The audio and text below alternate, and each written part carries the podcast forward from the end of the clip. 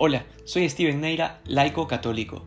El Evangelio nos presenta la curación de un ciego en Bethsaida, pero esta curación es bastante particular y un poco diferente a las demás, porque resulta que el ciego no ve de golpe, sino que el Señor le hace recuperar la vista de a poco. El poder sanador, por así decirlo, alcanzó los nervios muertos que van cobrando vida y comienza a funcionar. Pero ¿qué significa curar para Cristo? Esta es una pregunta fundamental para entender por qué el Señor sana a los ciegos, a los sordos, a los endemoniados, y más aún, por qué sana solo a algunos y no a todos.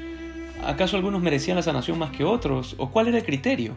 Porque nos queda claro que Jesús no sanó a todos los enfermos de Jerusalén, ni siquiera a todos los de Cafarnaún. Con esto, lo segundo que nos queda claro es que el Señor no era un milagrero, es decir, su misión no era venir a acabar con el sufrimiento y el dolor humano.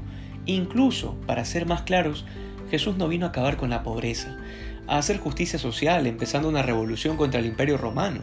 Y aunque esta visión nos puede parecer ridícula, hay muchos cristianos que están convencidos de que Jesús es ese hombre bondadoso que ante el sufrimiento de la humanidad se esforzó por aliviarlo y socorrerlo.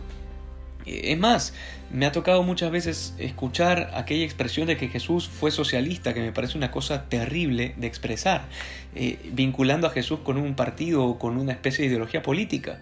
Sin embargo, Jesús no se conforma con este tipo de preocupaciones sociales o de ser solidario o la pobreza.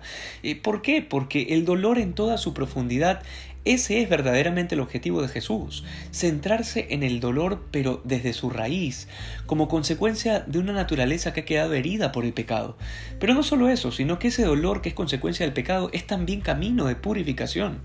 En otras palabras, nos acercamos mucho más a la verdad si decimos que Cristo no esquivó el dolor, como sí solemos hacerlo nosotros. Por eso algunas veces he dicho que no existe tal cosa como pare de sufrir. Eso es un absurdo que contradice la realidad.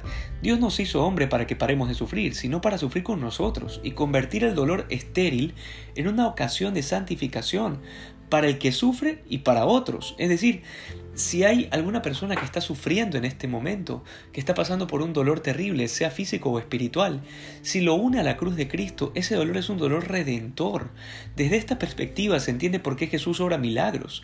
Son un signo que confirma las enseñanzas eh, que él venía diciendo. Eh, y además, la fe es una condición importante, sin la cual ningún milagro puede obrarse. Por eso el mismo Señor en el capítulo 4 de Lucas manifiesta que no se podían hacer milagros en Nazaret porque la gente no creía sencillamente porque los milagros no se pueden imponer, sino que son una invitación a participar de una nueva realidad. Ver con claridad, así como lo hizo el ciego de Bethsaida, es un proceso. Hay quienes recuperan la vista de golpe y otros que necesitan días, meses o años porque en el proceso de convertirnos a Jesucristo, la gracia va obrando de acuerdo a cuánto nosotros le permitimos que obre. Hasta entonces iremos viendo las cosas de forma un poco distorsionada, como entre luces y sombras. Por eso los santos veían ya no solamente el mundo físico, sino con toda claridad veían incluso mucho más allá, veían el corazón de la gente. Pidámosle hoy a Jesús que nos abra los ojos del corazón para que de a poco podamos contemplar la realidad con claridad que hoy seamos más santos y menos ciegos que ayer para reconocer la mano de Dios en nuestra vida. Dios te bendiga.